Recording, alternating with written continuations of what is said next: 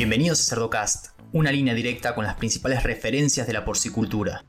Cuando, por ejemplo, ah, hay oportunidades para mejorar salud intestinal, hay algunos tipos de diarreas, ¿sí? Entonces, ¿qué hacemos? Trabajamos este nutriente especial que es proteína fermentable y bajamos. Utilizamos ingredientes o formulaciones para bajar, porque sabemos que esto va a tener un impacto muy fuerte sobre la salud intestinal. Seguimos en las redes sociales y Spotify para tener acceso a información de calidad, continua y de acceso gratuito. Hola a todos, mi nombre es Leandro del Tufo y Cerdocast solo es posible gracias al apoyo de empresas innovadoras que creen la educación continua. Provimi, Drown Nutrition, Novus, Biodevas. Hoy vamos a hablar sobre nutrición bypass y para eso tengo la suerte de presentarles al doctor Leandro Hackenhart. Leandro, buenas tardes, ¿cómo estás? Buenas tardes, Leandro. Con mucho gusto estoy acá hablando con ustedes de Cerdocast. Leandro, contanos un poquito cómo fue que terminaste siendo nutricionista porcino. ¿Qué te llevó a, a convertirte en este referente? Bueno, todo empezó con padre, que era productor de cerdos, también nutricionista.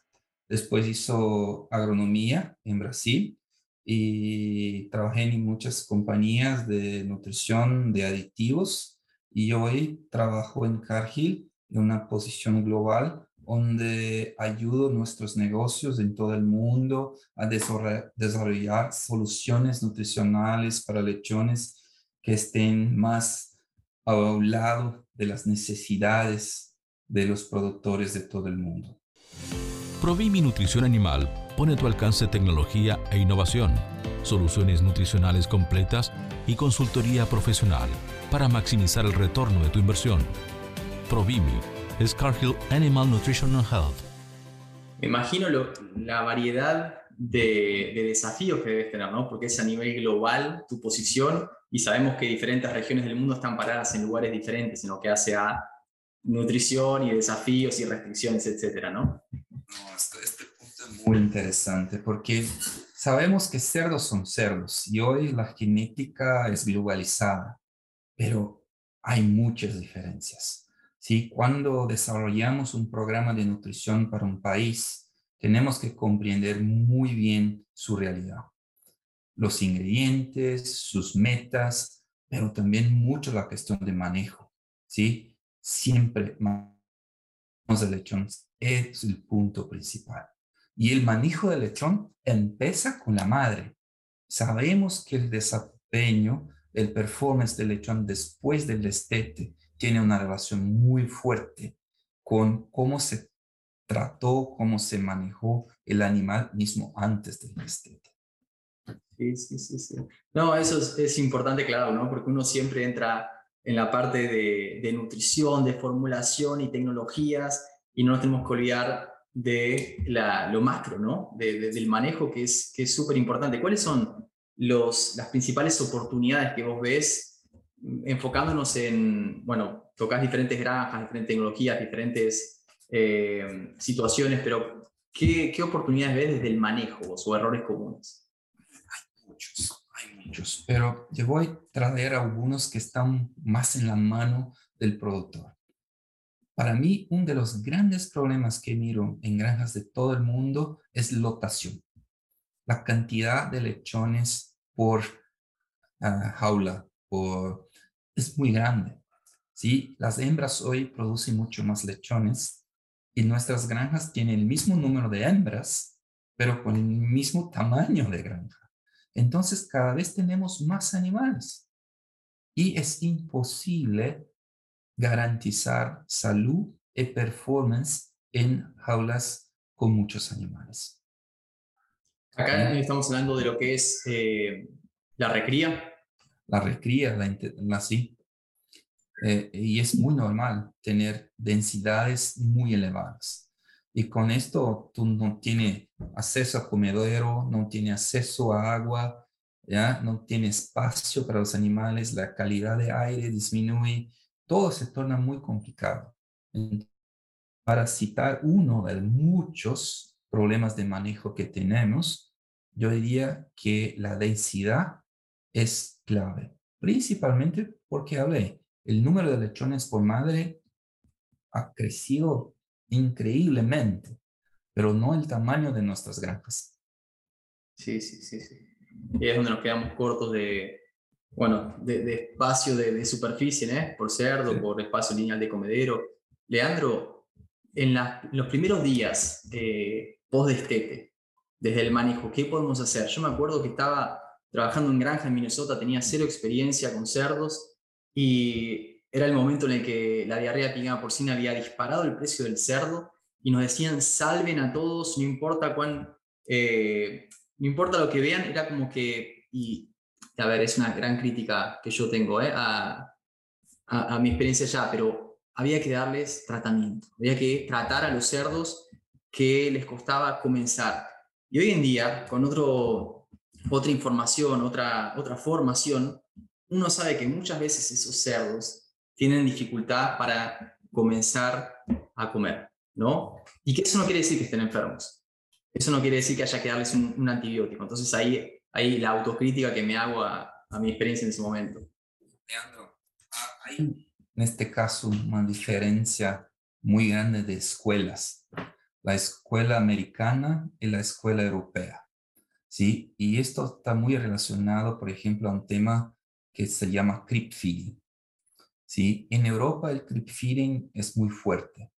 ¿sí? Y se usa el creep feeding no para mejorar peso al destete, pero se usa creep feeding para hacer con que el desarrollo fisiológico del lechón sea más fuerte y con esto tú tienes una reducción bastante fuerte de los problemas entéricos de la adaptación después del destete.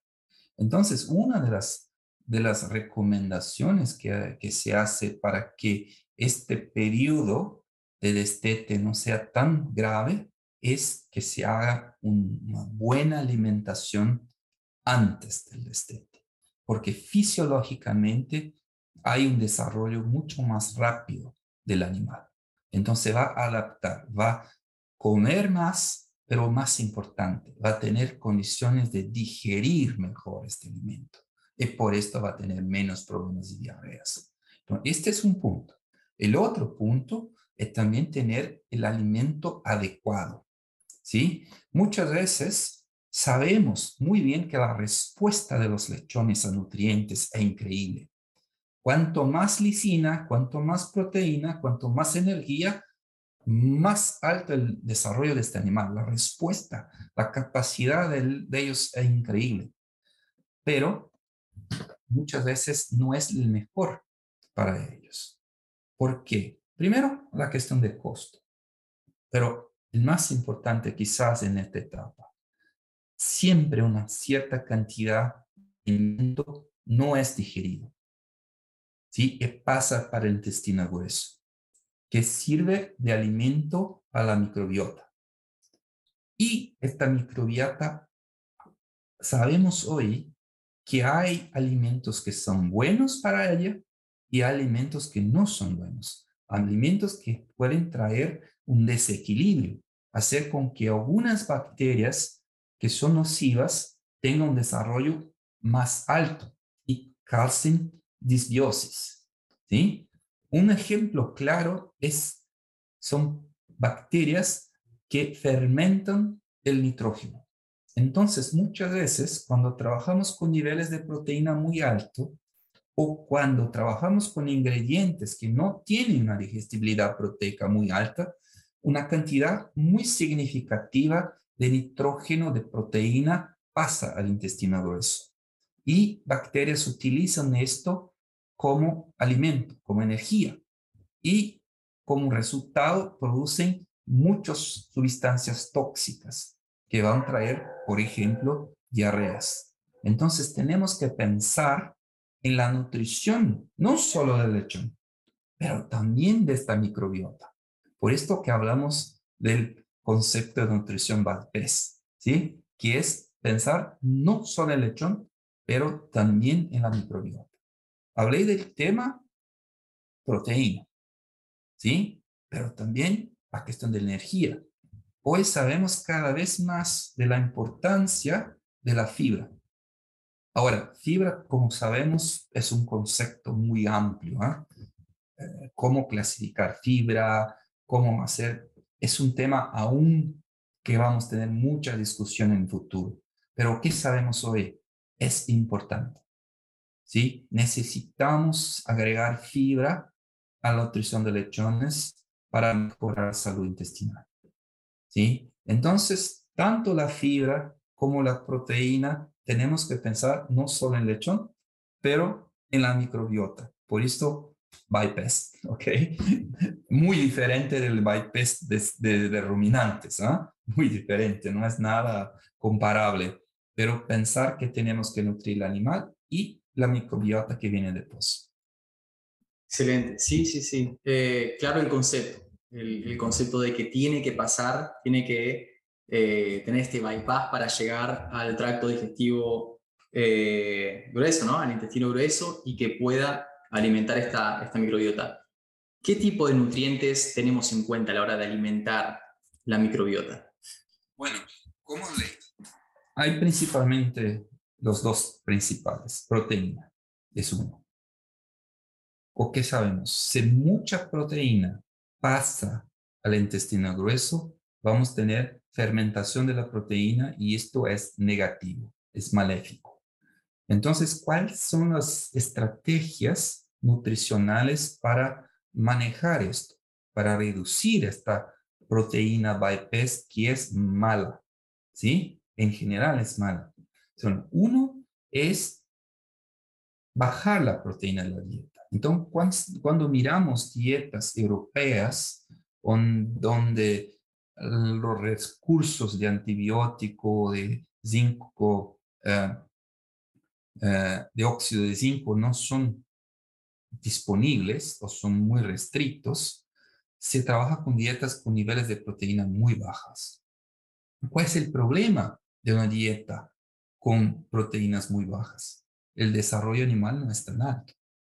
Como hablamos del inicio, la respuesta animal a niveles de proteína es increíblemente pero cuando bajamos, vamos a tener pérdidas de performance. Y está claro, ¿sí?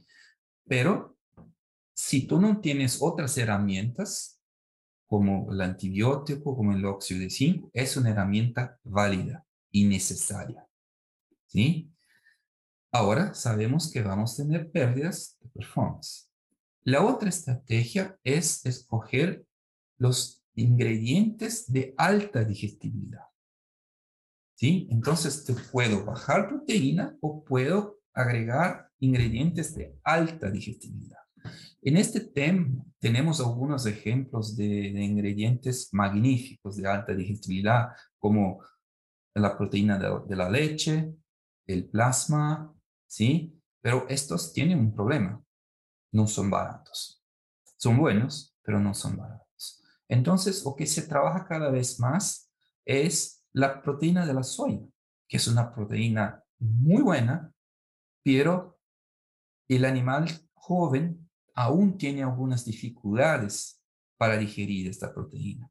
Entonces, hoy hay en el mercado proteínas de soya modificada que garantizan una digestibilidad mucho más alta. Entonces, con esto podemos trabajar con niveles de proteína más alto que garantizan un buen performance, pero sin una cantidad elevada de proteína bypass, que es negativa. Ahora, solo por curiosidad, tenemos trabajos con microbiota que demuestran que un poco de proteína tiene que pasar. Si muy poca proteína pasa, tú también tienes problemas en la microbiota. Por eso que la nutrición bypass, ¿eh? hay una cantidad específica que tiene que llegar para que yo tenga una microbiota saludable y grande. ¿Okay? Esta es la parte proteína. Ahora la parte energética. ¿sí? Sabemos que los almidón, los azúcares tienen una digestibilidad y una absorción muy alta del animal. Entonces, ¿de dónde viene la energía para la microbiota del intestino grueso? Viene principalmente de las fibras. Y esta es una área linda, bonita, que cada día estamos descubriendo más. Aún no tenemos el control de toda la información sobre fibra, pero sabemos sí que es importante para lechones jóvenes, ¿sí? un poco de fibra el animal necesita para garantizar esta, uh, esta microbiota saludable. La microbiota utiliza un poco de nitrógeno para su crecimiento. Este es bueno. Y utiliza la fibra para su crecimiento. Como resultado, produce ácidos grasos volátiles que tienen dos efectos. Uno, una muy buena fuente de energía para el lechón. El otro, ayuda a bajar el pH, tiene efecto directo sobre muchas bacterias nocivas y con esto tenemos al final nuestra salud intestinal. Excelente, excelente. Cuando hablamos de fibra, vos lo dijiste, es un, es un tema complejo, se viene investigando muchísimo. Eh, yo recuerdo, tenía un, profesor que me decía, eh, una dieta a base de maíz y soja ya tiene 9% de NDF, no debería, eh, o sea, ya es fibra suficiente, pero ahí entra la complejidad de la fibra, ¿no? Entonces, ¿cómo valen ustedes la fibra para saber qué tipo de fibra colocar y generar ese efecto deseado?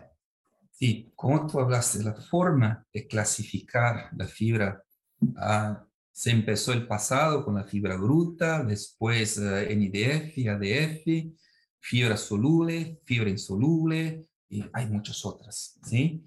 Eh, en nuestra compañía se desarrolló un concepto muy interesante, que es fibra fermentable y fibra estructural. Y con esto tenemos toda una matriz nutricional de todos los ingredientes. No es fácil desarrollar esta matriz porque esto depende de ensayos in vitro con fermentación. Para esto que se cría esta, esta matriz de ingredientes. Pero hoy formulamos con base en esto. ¿Y qué sabemos? Que para el lechón joven, para la dieta de transición de destete, ¿sí? El animal necesita una cantidad de fibra fermentable, pero también necesita una cierta cantidad de fibra estructural. Esta combinación de estos dos tipos de fibra garantizan el mejor desarrollo y principalmente la mejor salud intestinal. Si tú tienes mucha fibra fermentable, va a tener problemas de diarreas también.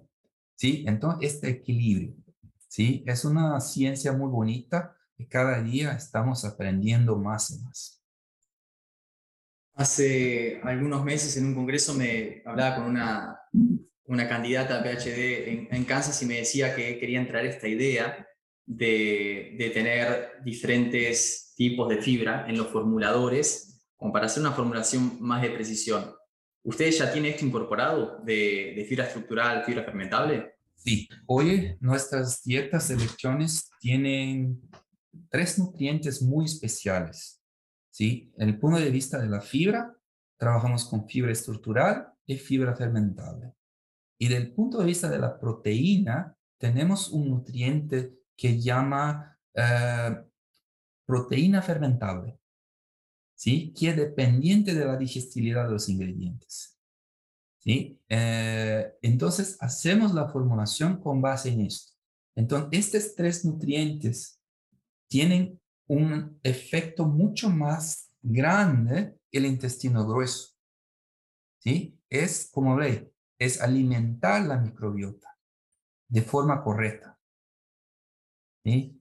Entonces, sí, trabajamos y esto tiene nos ayudado a hacer formulaciones muy dinámicas, muy interesantes para, para ayudar a los productores en las diferentes necesidades. Leandro, me imagino la complejidad trabajando en diferentes países con diferentes materias primas de formular baseados en estos tres eh, nutrientes, por así decirlo, tres, eh, tres parámetros, tres niveles. ¿Cómo, ¿Con qué desafíos se encuentran el día a día? Porque me imagino, van a trabajar a un lugar y, y, de repente un ingrediente se vuelve más económico y hay que caracterizarlo y hay que ver cuánto aporta de estructural, de fermentable. ¿Cómo, cómo trabajan esa parte? Leandro, y un punto muy interesante que, que estos tres nutrientes, no hay tablas, no hay recomendaciones porque son nutrientes que se desarrolló dentro de nuestra compañía. Entonces no tenemos referencias, nosotros tenemos que criar las referencias. Bueno, aún para decidir esto, claro que tenemos algunos guidelines. Hacemos ensayos, así por suerte trabajamos en una compañía que tiene centros de investigaciones en casi toda parte del mundo y hacemos ensayos estamos cada vez colectando más informaciones. Pero yo gosto mucho de trabajar de estos, estos parámetros de una forma relativa. ¿Sí? Entonces, cuando vamos a un país, desarrollar una nueva solución, ¿sí? Como por ejemplo el caso de México, que en algunos días vamos a estar haciendo un lanzamiento de una nueva línea. ¿Cómo empezamos? ¿Sí? Empezamos comprendiendo cómo nuestros productos están performando. ¿Cuáles son las principales necesidades? Entonces, cuando, por ejemplo, ah, hay oportunidades para mejorar salud intestinal, hay algunos tipos de diarreas, ¿sí? Entonces, ¿qué hacemos? Trabajamos este nutriente especial que es proteína fermentable y bajamos. Utilizamos ingredientes o formulaciones para bajar, porque sabemos que esto va a tener un impacto muy fuerte sobre la salud intestinal. La misma cosa de las fibras. Entonces es un trabajo muy customizado. Utilizamos estos nutrientes especiales como referencias, pero el nivel exacto de cada uno depende mucho de la realidad de cada país, de la realidad de cada cliente. Por esto que también no hay una solución única para un país. ¿sí? Hay siempre cuando hacemos una nueva oferta, uh, esta oferta tiene distintas líneas, porque cada una tiene un desarrollo más apropiado a una necesidad, a una condición de producción. Y así se va. Espero te he respondido su pregunta. Sí, sí, claro que sí. Leandro, una última. Eh, estabas mencionando tu eh, bueno, trabajo que desarrollaron en, en México, van a, van a hacer una nueva línea de repente en México y en otros países de Latinoamérica todavía no nos encontramos con los desafíos que están atravesando en Europa en relación a eh, el óxido de zinc, antibióticos, eh, de repente hasta según el, tipo de sistema de producción abusamos de este tipo de recursos. ¿Todavía sigue siendo una oportunidad este tipo de, tecnología? ¿Cómo, ¿Qué ven en, el campo? Leandro, muy buen bueno punto. Inafortunadamente, en países que se utilizan ah, antibióticos de una forma ah, aún elevada de zinc, mismo en estos países, que no es solo el caso de México, hay muchos otros, ¿sí? Tenemos problemas entéricos, ¿sí? Porque muchas veces eh, utilizamos estas herramientas que son muy eficientes a reducir diarreas de una forma errada. ¿sí? Utilizamos esto de una forma definitiva. Tenemos problemas, volviendo al inicio de nuestra conversación, tenemos problemas de manejo y utilizamos el antibiótico para corregir nuestros problemas de manejo. ¿O qué eso genera? Que cada vez necesitamos de más antibióticos, de más niveles de zinc para controlar. Entonces, mismo en países donde estos antibióticos el óxido de zinc son utilizados, estas herramientas nutricionales que ayudan a mantener, a crear una microbiota más eficiente, son útiles. Esto tenemos mirado en día a día en nuestros testes, ¿sí? Reduciendo la proteína fermentable, incrementando la fibra estructural, teniendo el nivel adecuado de fibra fermentable, si conseguimos ¿sí? Eh, mejorar la salud, mismo en situaciones donde se usan los antibióticos. Excelente, Leandro, excelente. Bueno, te agradezco por compartirnos este nuevo concepto que me parece súper interesante y prometedor. Eh, y bueno, como siempre, un gusto charlar con vos. Muchas gracias, Leandro. Muchas gracias a todos. Espero que estas informaciones puedan ser útiles. Sí, y mil disculpas por mi portuñol. Sí, espero que tengan comprendido bien. ¿Ok? Gracias grande, Leandro. Ok, hasta luego. Y a los que llegan hasta acá, les pido que piensen también en otros profesionales de la industria porcina y le compartan este episodio para que todos podamos sacarle provecho al hablar de los principales referentes de la porcicultura. Un abrazo grande y hasta el próximo episodio.